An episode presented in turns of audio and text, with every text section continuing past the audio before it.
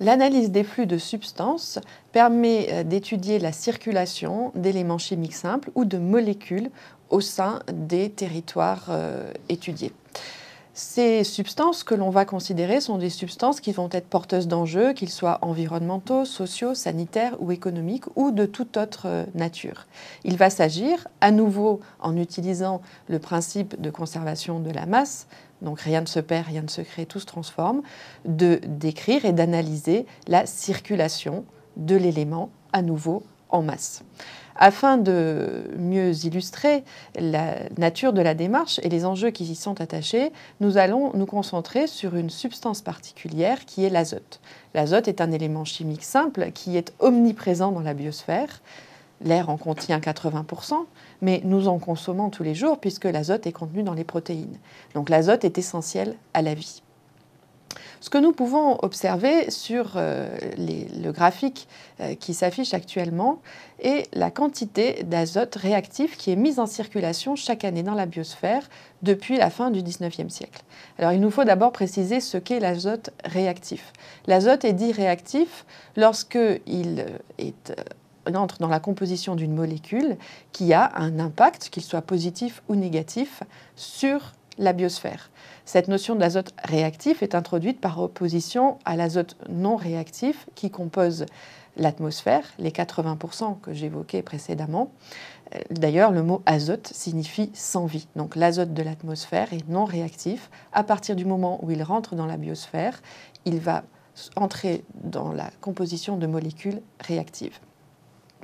Les deux droites qui sont présentes sur ce graphique euh, nous donnent une indication des quantités d'azote qui sont naturellement mises en circulation dans la biosphère et donc qui permettent le fonctionnement de celle-ci et des écosystèmes.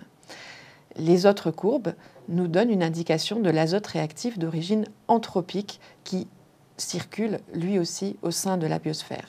La courbe noire donne le total et nous voyons l'accroissement euh, très important depuis les années 1950 de ces quantités, si bien qu'aujourd'hui, les quantités d'azote mises en circulation par les sociétés humaines au sein de la biosphère dépassent les quantités naturellement mises en circulation. Le cycle de l'azote est à plus de 50% de nature anthropique plusieurs euh, euh, processus, plusieurs euh, types d'activités sont à l'origine de cet azote d'origine anthropique. la plus importante est associée au procédé Haber-Bosch, du nom des auteurs de son brevet. Le procédé Haber-Bosch permet par utilisation directe de l'azote de l'air, de produire de l'ammoniac. Cet ammoniac sert ensuite à fabriquer des engrais et a permis la croissance phénoménale euh, des rendements agricoles au cours de la seconde moitié du XXe siècle.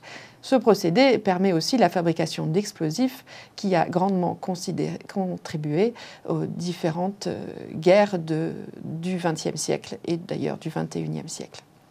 À côté du procédé Haber-Bosch, on voit aussi l'importance de la culture de légumineuses, riz et canne à sucre, qui vont euh, augmenter la fixation bactérienne de l'azote telle qu'elle se produit naturellement dans les écosystèmes.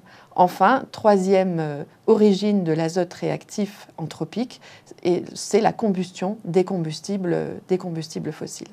Au total, nous pouvons dire que le cycle de l'azote est un cycle biogéochimique ouvert, en ce sens que non seulement donc, les quantités mises en circulation sont beaucoup plus importantes qu'elles ne le sont de façon naturelle et qu'elles occasionnent des effets de stock, donc de rupture du cycle au sein de la biosphère.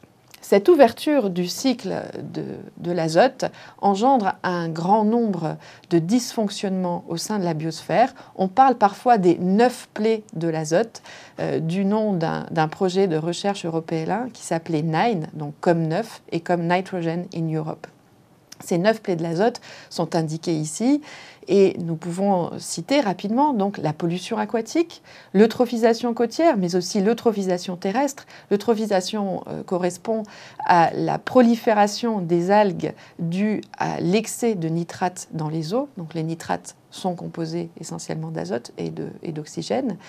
Mais c'est aussi la perte de biodiversité qui est liée à cette pollution aquatique, à cette eutrophisation. C'est l'acidification des sols et des eaux, la transformation de la chimie stratosphérique et de la production d'ozone, euh, les émissions de gaz à effet de serre, la contribution au changement, au changement climatique, les dommages aux écosystèmes et en particulier à la végétation une transformation et une dégradation de la qualité de l'air urbain et bien entendu ses conséquences sur la santé humaine comme celle des émissions de particules. Donc neuf plaies de l'azote qui nous montrent toute l'importance qu'il y a à prendre en considération cette ouverture des cycles biogéochimiques si nous voulons euh, améliorer finalement le fonctionnement de nos sociétés.